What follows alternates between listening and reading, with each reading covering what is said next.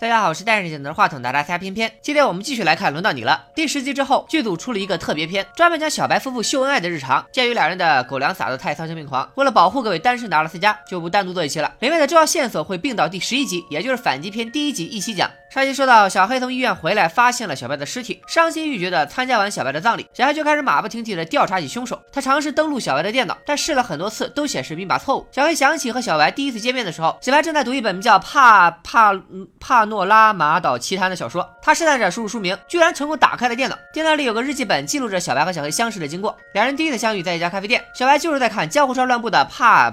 诺拉马岛奇谭，路过的小黑一个没忍住就开始剧透，引得小白一脸嫌弃。巧的是，小黑健身房的工作装就是小白设计的，所以没一会儿两人又见面了，就这样成了朋友。因为都喜欢推理小说，他们经常约在一起看书。但小黑有个爱剧透的毛病，带来给小白看的《名侦探柯南》，刚翻两页就知道谁是凶手了，气得小白想打人。小黑却喜欢上了小白，开始死缠烂打的向他表白。8月1日，日比野さん好きだ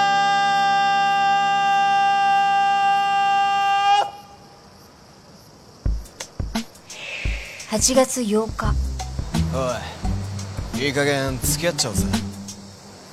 ごめんなさい本当今のなしで本当ごめんなさい。8月14日。お願いします。お願いします。お願いします。お願いします。お願いします。お願いします。お願いします。お願いします。お願いします。在小黑表白了三十一次之后，两人终于开始了交往。为了改掉小黑爱剧透的毛病，小白提议每次小黑想要剧透的时候，就用提问的方式来猜谜，还起名叫“星星时间”。最后，小白给小黑出了个暗号谜题，提示是三十二、八十五、十三、四十一。小黑想破头也没明白是啥意思。日子就这么一天天过，小黑的生日马上就要到了，他最想要的礼物是和小白结婚，但这却戳中了小白的伤心事。前夫哥一直拖着不肯离婚，小白也没有办法。为了不耽误小黑，小白留下一张纸条就离开了。但小黑不想放弃这段感情，于是给小白发了一条暗号信息，提示是五十一、五十一、五十五。五六十五零四二五一三，原来小黑已经解出了小白的暗号，这些数字是传呼机的文字输入法。小白出的暗号就是小黑的名字，小黑的暗号则是约小白到他的母校见面。到了指定地点，小白才发现这是小黑准备的求婚仪式。小黑还许愿来年的生日想看小白穿婚纱，小白表面上不答应，私底下却瞒着小黑定好了结婚场地。只可惜他永远也无法参加婚礼了。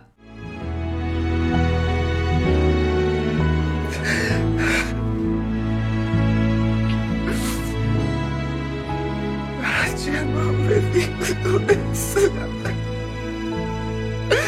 見てくだ 这时，小黑发现电脑桌面还有一封写给自己的遗书，里面提到了很多夫妻之间的私房话，还说喜欢小黑的全部，喜欢在健身房认真工作的他，很快和邻居熟悉起来的他，甚至喜欢他撒谎时挠右胸的习惯，还反问小黑是不是以为自己不知道他这个习惯。小黑马上意识到这封信不是小白写的，因为小黑撒谎会挠右胸的这个习惯，小黑自己都不知道，就是小白告诉小黑的。于是小黑赶紧把信拉到最下面，发现了一个键拔，并且弹出了一堆警告和一个链接，说是送给深爱妻子的小黑的礼物。小黑点开一看，竟然是凶手录下的小白的视频。凶手问小白是选大象还是长颈鹿，小白哭着选了长颈鹿。そうですか最後なんだから笑ってください ご主人に言いたいことあるでしょ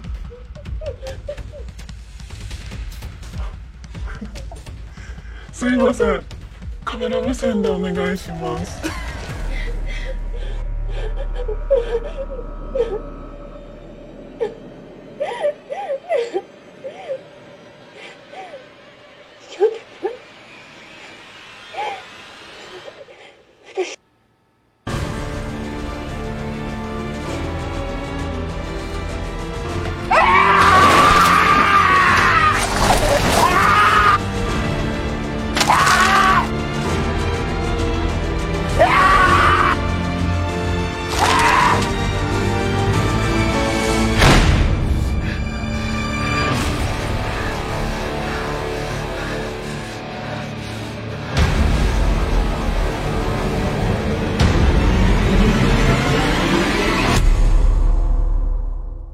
警方开始整理起这起案件的关键线索。管理员死的时候，楼顶没有争执的痕迹，还找到了他主动跨过栏杆的指纹和鞋印。加上在管理员家里发现的病历，胖刑警认为管理员自杀基本实锤。网红医生临死前曾约了演员女朋友到大田区城南岛见面，途中网红医生发来短信说要更换见面地点，之后就联系不上了。警方推测，女坏佬从医院开始一路跟踪网红医生，在他发完信息之后，将其杀死，拖进车内开车逃走，之后再将抛尸用的车辆废弃。网红医生的女朋友因为担心绯闻曝光，所以没报警。这里网红医生变更见面地点的行为很突然，是因为以前见面。面的地方有什么东西不能让女朋友看到，还是网红医生有什么更重要的事情去做？泡氏夫妇的案子就没那么简单了。首先，警方并没有在阳台上发现足迹，凶手进屋和逃走的路径只有玄关。门口的摄像头只拍下了最先发现现场的四人，当然也有可能是凶手删除了录像记录。屋内发现了很多公寓其他人的指纹，但都有合理的解释。泡氏应该是站着的时候被人从背后切断了颈动脉。凶手行凶之后，特意把尸体安放在座椅上，还点燃了蛋糕上的蜡烛，并且蜡烛上的名牌不见了，尸体脸上还有奇怪的微笑。而寄出这着女巫叫脚的高尔夫球带的是一个二十岁左右的男子，而且只有一米七左右。好多观众看到这集猜测，这个寄快递的男子就是女会长的儿子总一，但是偏偏查过官方给出的数据资料，总一身高只有一米六，接近一米七的是女会长老公和女幼教老公，都是一米七二，但是他们怎么看都不像是二十岁。好，咱们接着看，瘦刑警因为小黑在蒙住眼睛的时候听到了自己说话，担心他会指证自己，所以一直想引导胖刑警认为小黑是一系列案件的主谋，还说几乎每起案件都和小黑有关。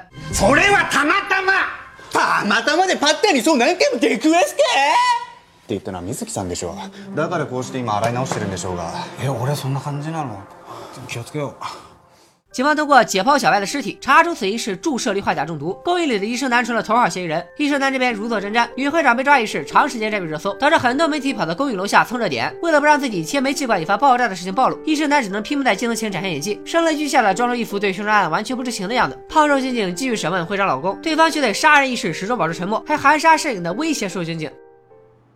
妻に伝言をお願いします。ダメダメそんなの。俺はまだお前に利用価値があると思っている。だから黙っている。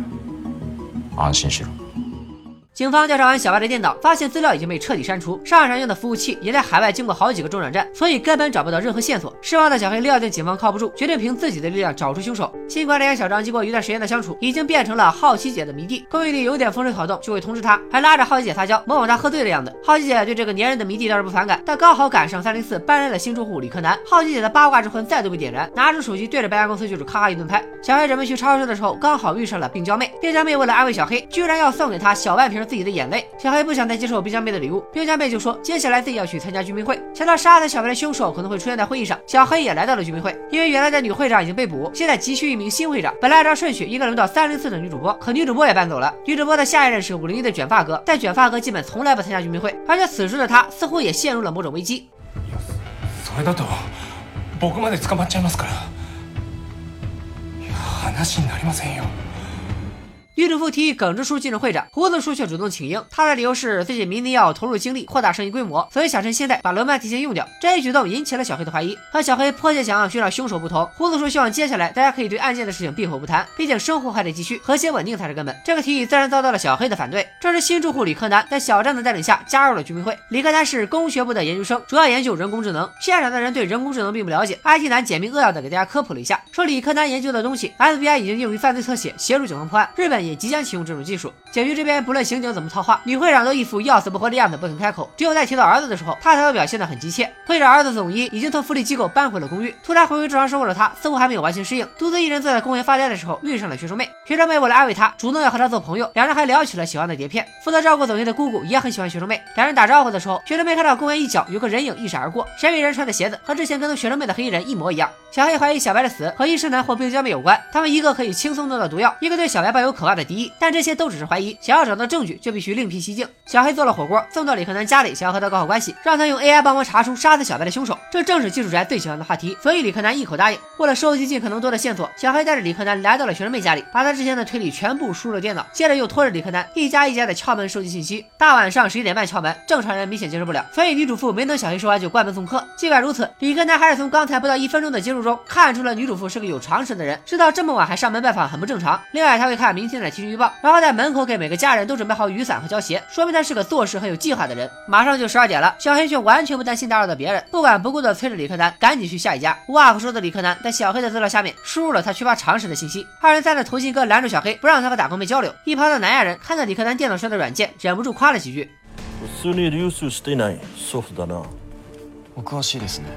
普通に流通していないソフトだなお詳しいですね 头巾哥赶紧打断他们的对话，把两人赶了出去。李克南则赶紧输入刚才看到的信息。打工妹最后站了起来，大概能看出他的身高，还有他跟头巾哥穿着情侣袜，所以应该是一个把爱情看得很重的人。一审男记说两人是来做凶手侧写的，直接将两人赶了出去。但李克南还是眼疾手快的拍下了一审男走廊里的画。小黑在按三零一冰娇妹的门铃时，李克南翻开了他家门牌，发现后面画着很多眼睛，画面逼真到吓人。搜集完这些信息，李克南准备开始制作预测凶手的人工智能。小黑却想起学生妹本人也有嫌疑，但刚刚只是采用了他白板上的推理，并没有对他本 本人进行数据调查。于是也不管是不是已经凌晨一点多，就打电话把学生妹叫了上来。第二天一早，学生妹从李克南家的沙发上醒来，写了一晚上代码的李克南让他赶紧用除臭剂清理一下沙发，因为自己不喜欢别人的气味。不得不说，这哥们儿真是凭实力单身啊！学生妹拿着除臭剂和李克南聊了几句，小黑就做好早饭，和打工妹一起出现了。打工妹说，前段时间她看到新管理员把三楼谁家的钥匙给了好奇姐，之后没多久，小白就遭遇了不测。莫非凶手是好奇姐？在小黑的质问下，小张说他是把三零四的钥匙给了好奇姐，还说小黑家的房子是买的，管理员这里并没有备用钥匙。为了自证清白，他拿出了所有钥匙给小黑确认。没想到小黑一把抢过好奇姐家的钥匙，擅自开门闯了进去。好奇姐房间的墙上挂满了案件相关的调查，桌子上还摆满各种藏尸和毒杀的书籍，还有很多不知名的药品。小黑拉开一旁的帘子，上面放着一个个透明的玻璃瓶，瓶子里装的都是公寓里每家每户扔掉的垃圾。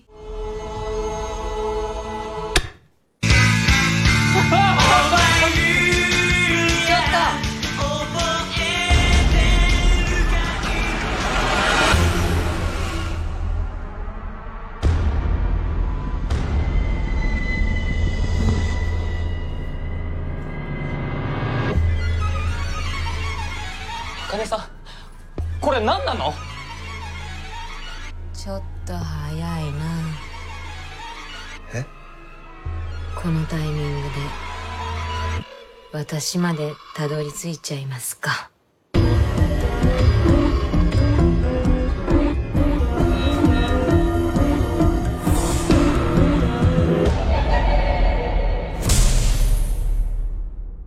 以上就是轮到你了特别篇和反击篇第一集的内容，线索比较多，我们直接开讲。先来说一下好奇姐，好奇姐的房间布置怎么看怎么可疑，但反击篇才第一集，怎么可能就把凶手揭露出来？所以好奇姐很可能只是个烟雾弹，是个想要调查案件的局外人。导致小白的死疑点重重。小白电脑里的那封信是凶手留的，凶手明明伪装成小白的口吻，说了很多只有小黑和小白才知道的事情，谁在后面故意暴露自己，让小黑看到视频。这和之前那些想要掩盖自己罪行的人不同，这种挑衅的做法就好像期待小黑去查查凶手一样。是凶手太过自信，还是只有小黑调查下去，游戏才能继续呢？根据目前的线索，小白这死嫌疑最大的，除了医生男，就是学生妹。小白电脑里的那封信提到了很多小黑和小白之间的对话，还有小黑在健身房上班时的情景。信里那个箭靶的形状也和小黑标记在书上的一样，说明凶手对小黑夫妇的事情非常熟悉，再次印证了之前我们说过的小黑家被人安装监控的说法。而且只有学生妹和女会长曾和小白一起去过小黑的健身房。小白死的时候，女会长在警察局，学生妹才是最有可能动手的人。而且小白被杀前的那段视频录下了凶手说的话，虽然语气听起来很像病娇妹，但称呼却不对。病娇妹对小黑都是直呼名字，视频里却称呼你丈夫。不知道大家还记不记得，之前学生妹就对着女会长学过病娇妹说话。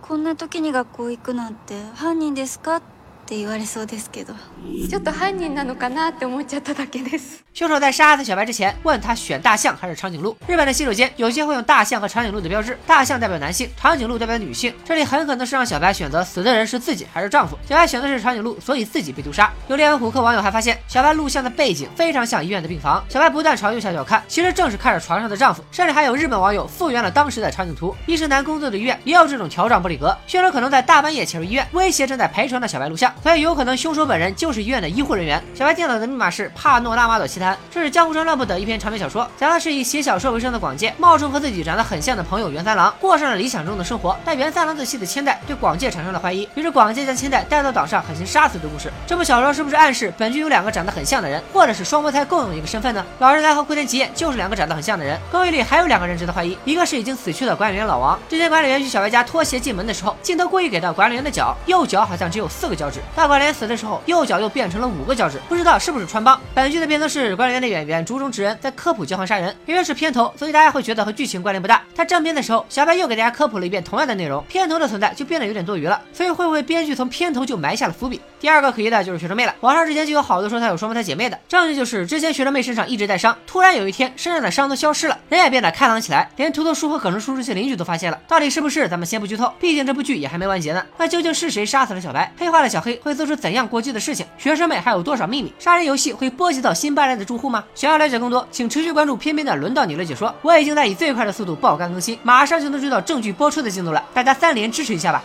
拜了个拜。